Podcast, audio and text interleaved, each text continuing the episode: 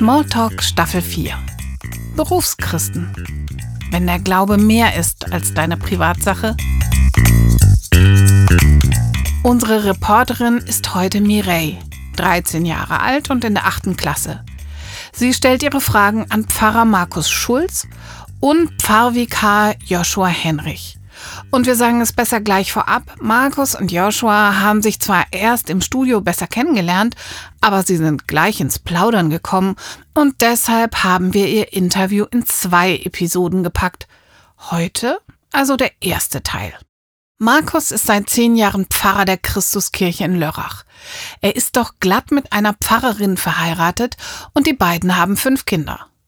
Joshua ist dagegen noch ganz am Anfang. Er ist Vikar der reformierten Kirchgemeinde Liestal-Seltisberg in der Schweiz. Heiraten wird er erst im Sommer, dafür aber auch eine angehende Pfarrerin.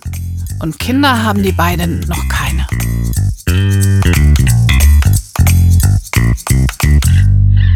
Hallo, ich bin Mireille und heute reden wir mit Markus Schulz und ich bin Pfarrer in der Christuskirche in Lörrach und ich freue mich, Mireille, dass du heute mit uns redest.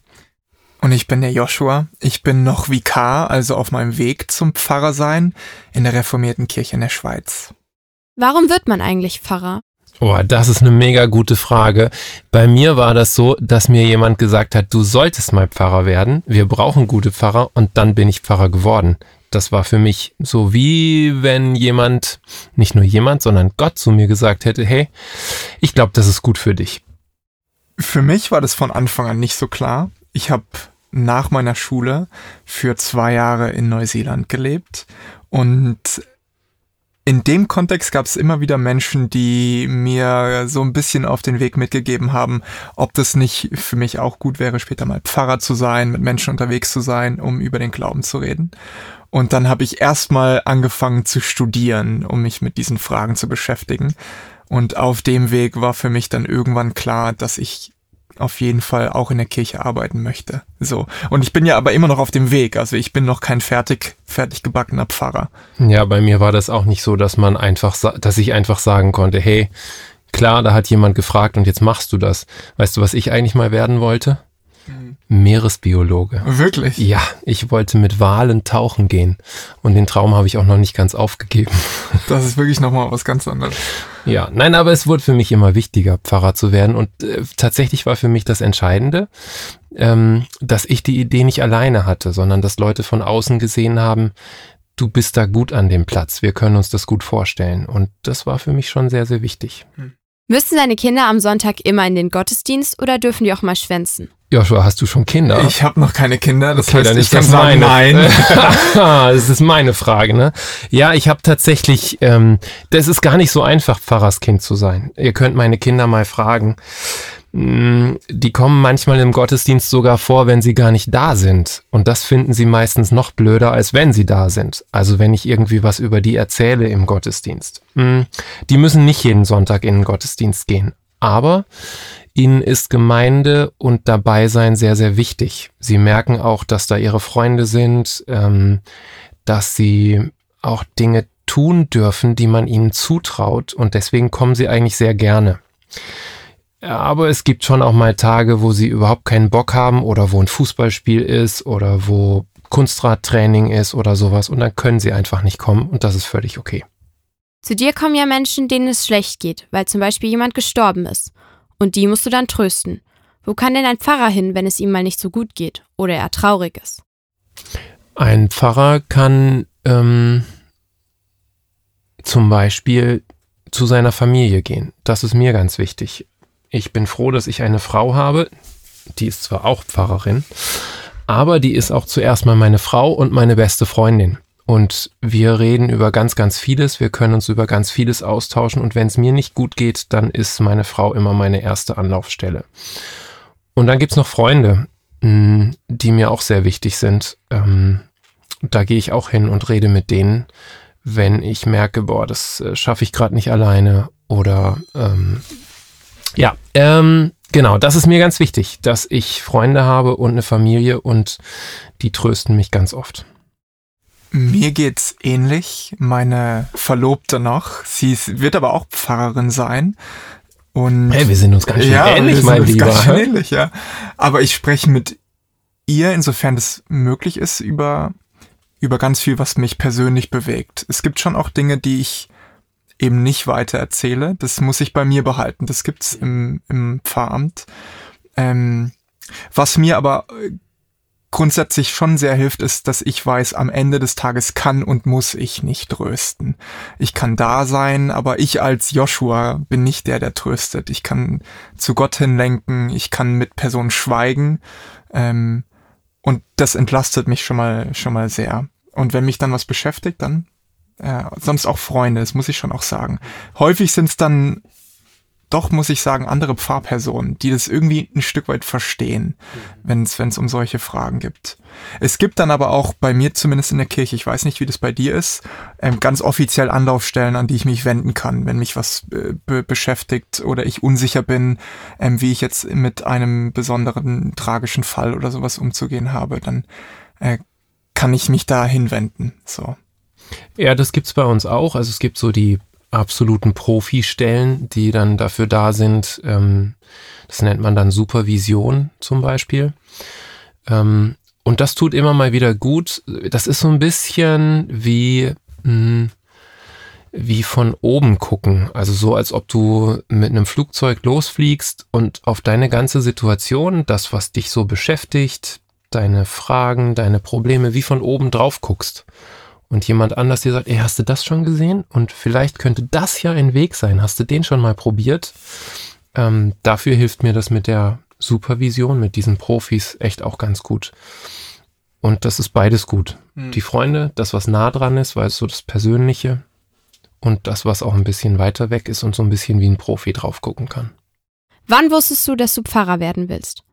Äh, bei mir war das nach dem Abi. Ich habe in der Abi-Zeitung noch geschrieben, dass ich nicht Pfarrer werden will, weil ich war der festen Überzeugung, es gibt schon viel zu viele Pfarrer auf der Welt. Ich hatte nämlich so ein paar um mich rum, wo ich dachte, never. So nicht.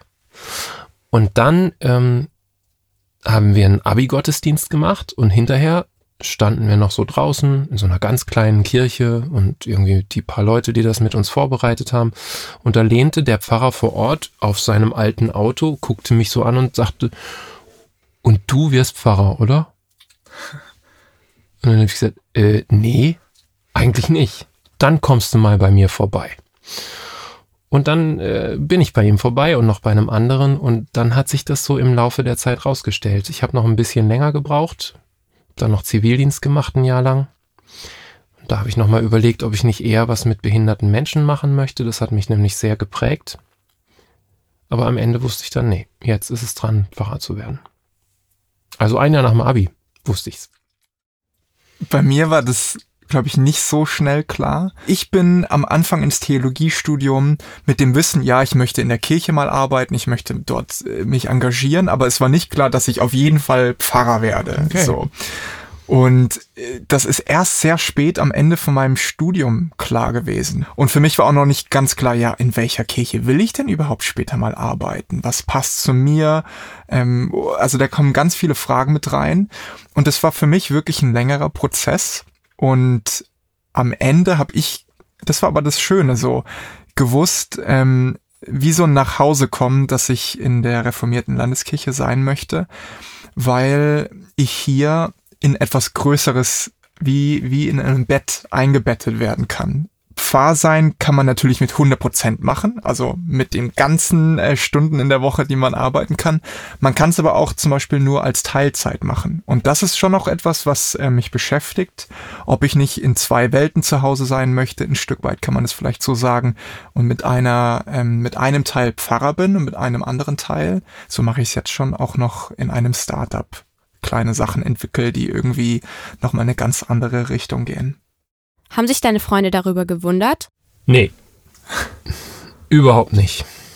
Also meine Freunde, gerade so in der Schulzeit und so, die haben immer schon gemerkt, dass mir, mh, dass mir der Glaube an Gott wichtig ist. Ich habe viel mit Kindern und Jugendlichen gemacht ähm, und die wussten alle, ey, der fährt irgendwie ständig auf Freizeiten, der hat irgendwie verrückte Ideen, wie er Leuten von Gott erzählt und so.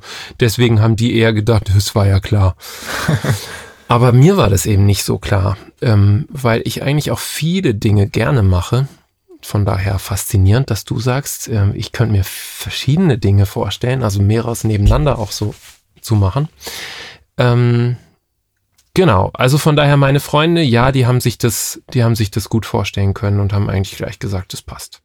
Bei mir ist es sehr ähnlich, muss ich sagen. Also auch ich ich glaube, meine, meinen Freunden war das viel klarer als mir. Also für die war es so, natürlich, Joshua, bist du später mal Pfarrer.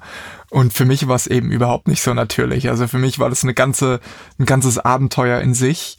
Ähm, also es ist schon noch spannend, dass manchmal gerade die Freunde irgendwie besser einen kennen oder irgendwie mehr sehen in so ein ja. bisschen eine Flugzeugperspektive vielleicht sogar manchmal als man selbst. Ähm, das ist, ist schon so auch wertvoll. Ja. Genau, er ist wie so ein Spiegel ein bisschen, oder? Den, ja den dir die Freunde mal vorhalten und wo du dich dann nochmal siehst, oh ja, stimmt, äh, ist mir gar nicht aufgefallen, ja. oder? Muss man als Pfarrer denn eine Pfarrerin heiraten und umgekehrt? Nee, muss man nicht. Ähm, und ehrlich gesagt, manche sagen auch, das ist keine gute Idee, weil man dann nur noch mit ähm, Kirche und Gemeinde und Gott zu tun hat auf dem Sofa zu Hause und in der Kirche und bei der Arbeit und überall. Deswegen sagen manche, es könnte ich mir nie im Leben vorstellen. Ich find's gut. Ähm, für uns, für meine Frau und mich läuft es super, aber man muss es wirklich nicht machen. Man kann auch gut mit einer Krankenschwester oder mit jemand anderem verheiratet sein. Wen heiratest du denn mal? Ich, ich, heirate auch eine Person, die später mal Pfarrerin sein wird. Äh, insofern also ja, das äh, geht, aber ich würde auch sagen, man, man muss es natürlich nicht. Also ich schätze das sehr. Wir hatten es ja vorhin schon ein bisschen davon, weil gewisse Fragen, die mich dann beschäftigen, ähm, darüber kann ich mich mit meiner Frau ja. austauschen. Und wir können uns konkret zusammen vorstellen, mal gemeinsam äh, Pfarrer in einer Kirche zu sein. So. Aber ich habe auch mehrere Freunde, die sagen, mach das nicht so, das ist keine gute Idee. Und äh, wie du schon gesagt hast, ist schon ein echter Wert, dass man nicht äh, in, man nennt es ja so eine Bubble, also in irgendwie so einer kleinen Welt äh, drin ist und sich nur noch um sich selber dreht. Ähm, das ist, das ist schon sicher eine Gefahr. Das glaube ich auch, wobei du ja immerhin, ähm, im, wenn du Pfarrer bist, hast du mit so vielen Menschen Kontakt. Die Bubble ist zwar schon ein bisschen da, aber ich bin in der Schule als Lehrer, Stimmt, ich bin, ja. ähm, weiß ich nicht, muss mit dem Bürgermeister immer mal wieder reden oder habe mit vielen verschiedenen Leuten zu tun, die mir eben erzählen, wie es ihnen geht. Ähm, genau, aber manchmal hilft es auch, wenn einen jemand rausholt und sagt, ey, mein lieber, Kirche ist nicht alles, es gibt hm. noch eine Welt, eine Welt daneben. Ja. Ja, genau. Muss man als Pfarrer überhaupt he heiraten? Also wir können schon mal froh sein, dass wir das überhaupt dürfen. Das finde ich Stimmt. schon mal mega gut. Das ist schon, ne, das ist ein anderes Thema. Weil manche Leute, die jetzt eher so katholisch geprägt sind, die sagen, wie sie haben Kinder. Ähm, katholische Priester dürfen nämlich nicht heiraten. Aber man muss es nicht. Es gibt sogar einen ganz berühmten Typen aus der Bibel, den guten Paulus, der hat gesagt, macht es lieber nicht so heiraten und so, sondern es ist besser, wenn du alleine bleibst und dein Leben so richtig volle Lotte Gott zur Verfügung stellst.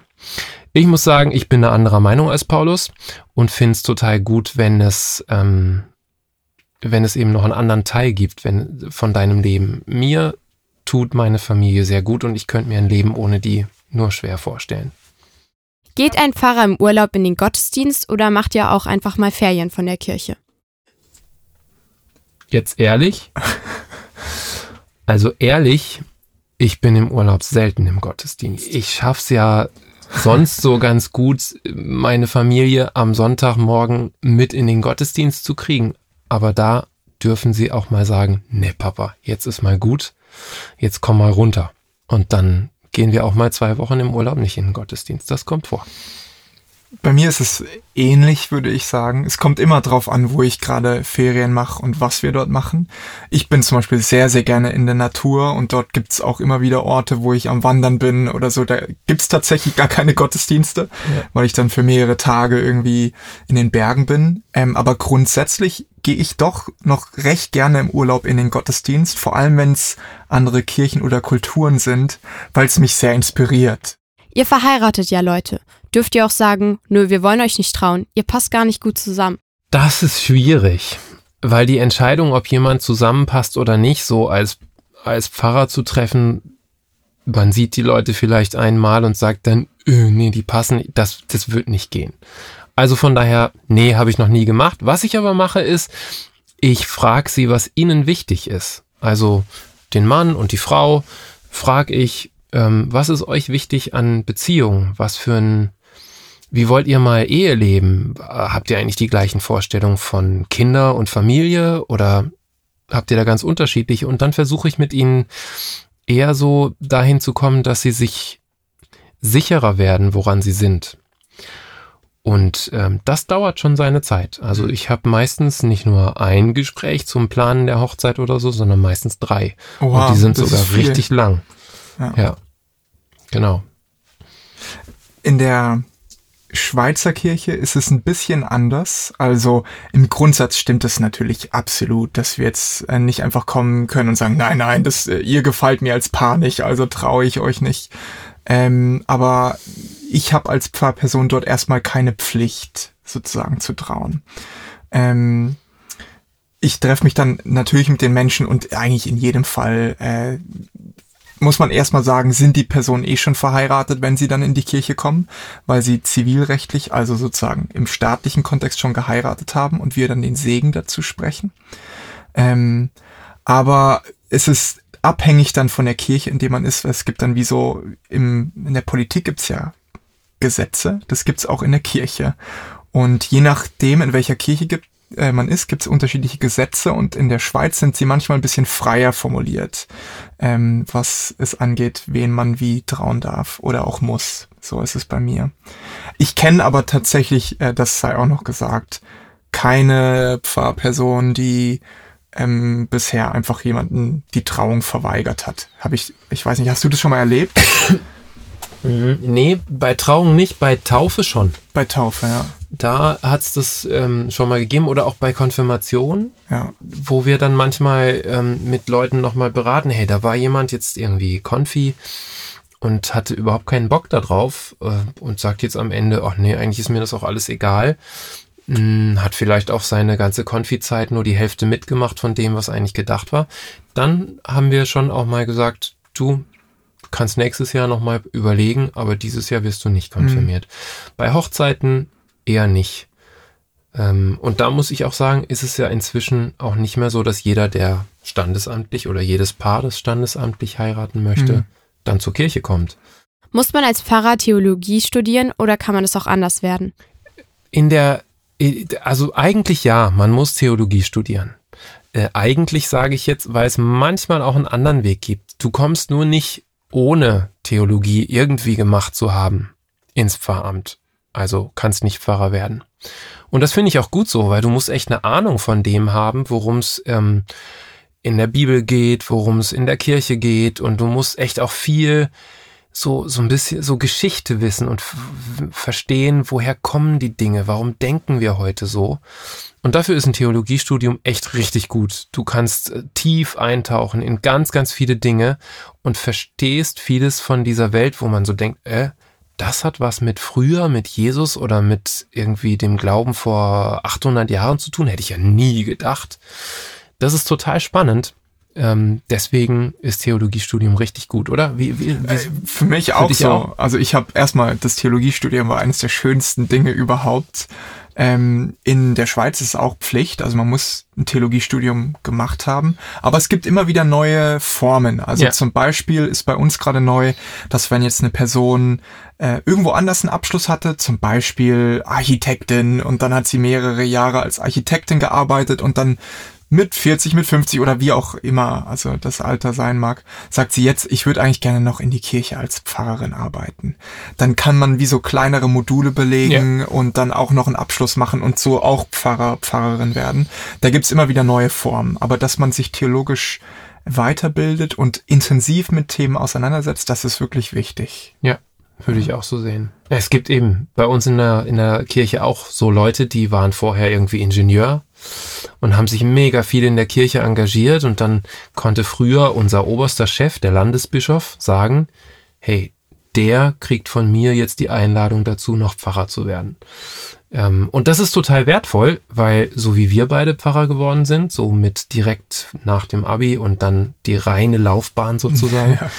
Da ist es gut, wenn es eine Ergänzung dazu gibt mhm. und mal jemanden, der sagt, okay, ich sehe die Dinge mal noch von der anderen Seite ähm, und habe vorher noch mal was ganz anderes gemacht. Ja, genau. Das ist gut.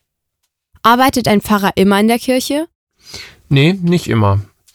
Ähm, es gab sogar eine Zeit, da hat man so Leute wie den Joshua, wie dich, der irgendwie gerade Theologie studiert, ähm, gar nicht in der Kirche unterbringen können. Da gab es viel zu viele von deiner Sorte. Heute gibt es viel zu wenige. Wir bräuchten mehr von deiner Sorte. Ähm, von daher könnt ja ihr alle, die ihr jetzt zuhört, mal überlegen, ob ihr nicht mal Pfarrer werden wollt. Ich mache mal einen kleinen Werbeblock. Ähm, aber es gibt auch Pfarrer, die haben Theologie studiert also Menschen, die Theologie studiert haben, die sind gar nicht Pfarrer geworden, sondern arbeiten in irgendeiner Firma als Personalchef oder ähm, manche machen Podcasts und andere ähm, bringen Leuten irgendwas bei, weil sie gelernt haben, wie, wie man das gut kann und so. Also da gibt's schon verschiedene Dinge, die man machen kann mit diesem Studium, mit diesem Theologiestudium. Was ich noch ergänzen kann, ist, dass ähm, auch wenn man als Pfarrer arbeitet, man natürlich nicht immer sozusagen wirklich in der Kirche ist. Vielleicht sogar gar nicht so häufig. Also natürlich sind wir im Gottesdienst in der Kirche oder ähm, wenn wir eine Hochzeit feiern und so weiter. Ähm, aber man ist auch wirklich viel im Büro am Vorbereiten. Ähm, das, manche machen das sogar bei sich zu Hause, andere haben da wie andere auch irgendwo einen Schreibtisch äh, stehen. Dann, also ich bin immer wieder am Bücher lesen, am mich weiterbilden, auch nach dem Studium. Dann du hast von deiner Arbeit in der Schule erzählt und ich setze mich zum Beispiel Kindergarten. Ich ja. setze mich immer wieder sogar in Cafés, wenn ich eine Predigt schreibe, um so ein bisschen Menschen zu spüren. Also ähm, man, man findet Pfarrer eigentlich überall und man sieht sie natürlich nicht unbedingt, weil im Gottesdienst tragen wir zumindest häufig in der Schweiz. Es ist nicht immer so den Talar, dieses schwarze lange Gewand. Draußen tragen wir das nicht. So, das heißt, da sehen wir aus wie jede andere Person auch. Und äh, man findet uns in Europaparks, auf irgendwelchen Stränden und so weiter. So. Und Markus hat vorhin ja schon erzählt, dass äh, Pfarrsein nicht wie so ein klassischer Beruf ist, sondern das ähm, verschwimmt manchmal mit unserem Alltag. Deshalb für mich, es gibt durchaus Gespräche, die ich bei einem Bier in der Bar spreche, also führe, und da bin ich, wenn man so will, am Arbeiten. Also da begegne ich Menschen und es geht um, um Gott, um die Welt und das mache ich als Pfarrperson in dem Moment. Mhm. Das ist ganz spannend, wenn du Zug fährst, ist dir vielleicht auch schon passiert, du fährst irgendwie in der Schweiz oder in Deutschland Zug und dann ähm, kommt man so ins Gespräch ne, und man sieht ja nicht, dass du Pfarrer bist. Und irgendwann fällt dann was machst du eigentlich so oder was machen sie eigentlich so? Und du erzählst, ah, ich bin Pfarrer. Und auf einmal fangen die Leute an, was ganz Tiefes zu erzählen, mhm. was ganz Persönliches zu erzählen, so als ob das irgendwie so wie so ein äh, Türöffner wäre. Und jetzt erzähle ich dir mein Leben. Ja. So, und das finde ich total spannend. Das ist ganz häufig, wenn du erzählst, ich bin Pfarrer. Mhm. Das kenne ich auch. Auch schon beim Theologiestudium ist ja. es mir passiert. Also mhm irgendwelche Gespräche bei irgendeiner Party und dann du studierst Theologie und dann dann äh, erklär mir doch mal oder so. Ne? Dann geht's los, ja, ja genau. genau. Wie schon angekündigt, am nächsten Samstag geht das Interview mit den beiden Plaudertaschen weiter. Ihr wolltet doch auch immer schon mal wissen, ob ein Pfarrer unter dem Talar auch einfach nur eine Badehose anziehen darf. Oder ob denen schon mal so was richtig Peinliches passiert ist. Nächste Woche gibt's lustige Antworten bei Smalltalk.